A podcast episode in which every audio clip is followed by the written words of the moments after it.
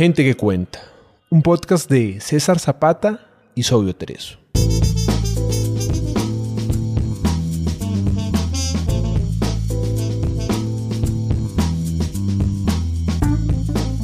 Gente que cuenta es un espacio para leer autores latinoamericanos poco conocidos. Gente que puede que no esté en tu radar, pero tiene algo bueno que contar. Pequeños autores, grandes obras.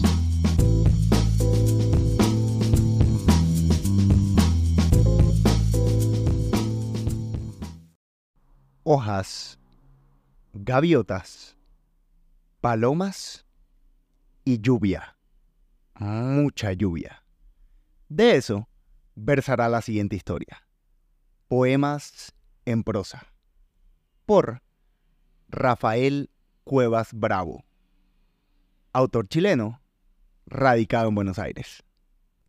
Han regresado juventudes a la colección de hojas. Han llenado sus cuadernos y sus gráficas con hojas.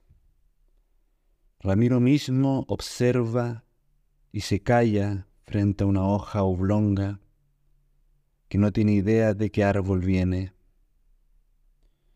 Recuerda las hojas de personas queridas, la agenda de Lili, la libretita de Tatán, cada cual con sus hojas puestas a secar.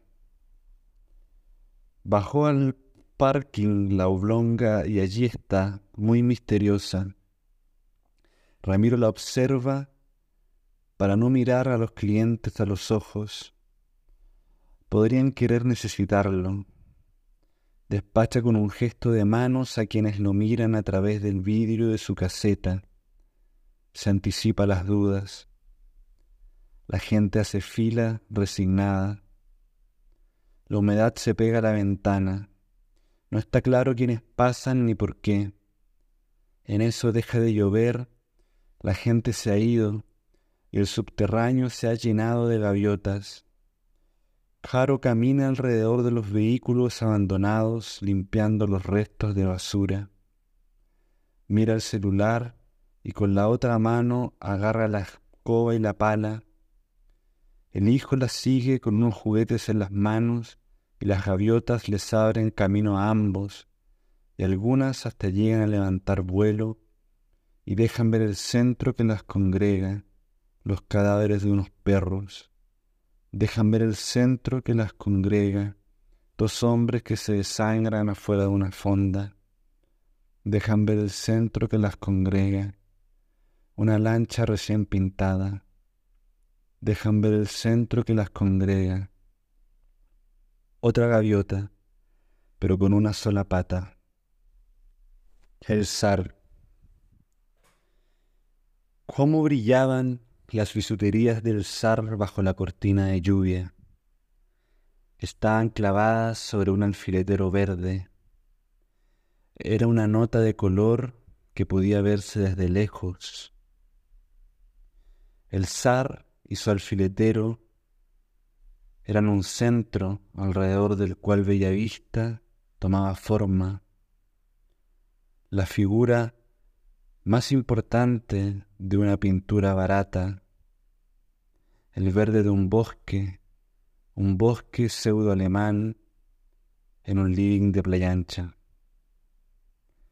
La calle entera podía ser el molino de un organillero. Las nubes en la bahía se remolinaban sobre las velas de los viejos buques de guerra vidriados todos ellos por la lluvia, de manera que cada embarcación estaba dentro de una botella inglesa, holandesa, japonesa. Ramiro había pasado a comprar a la rápida un pan y unas lonjas de jamón y queso, y en esa lo pilló la lluvia. Se refugió bajo el marco amplio de la panadería en los pisos superiores del edificio sonaba música y el ruido de las suelas sobre los tablones encerados se confundía con el contacto de los neumáticos y el cemento. A su lado ya estaba el zar Difícil saber hace cuánto que estaba ahí. Ramiro le miraba al alfiletero colmado de joyas, preguntándose por la economía. ¿Y este hombre que no vende? Las gotas hicieron ríos en las canaletas, el humo del café en el plumavit amenazó con quemarle la mano.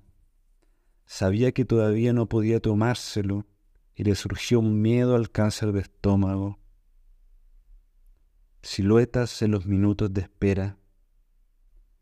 Una mujer que al hablar doblaba papelito que se encontrara hasta convertirlo en una amiguita invisible.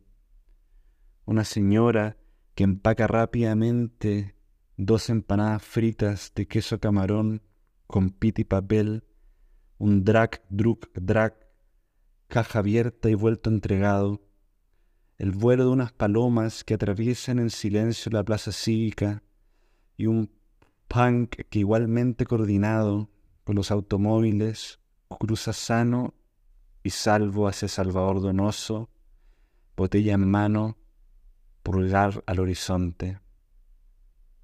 Ramiro se acurruca junto al zar. Escuchaste a Gente que Cuenta.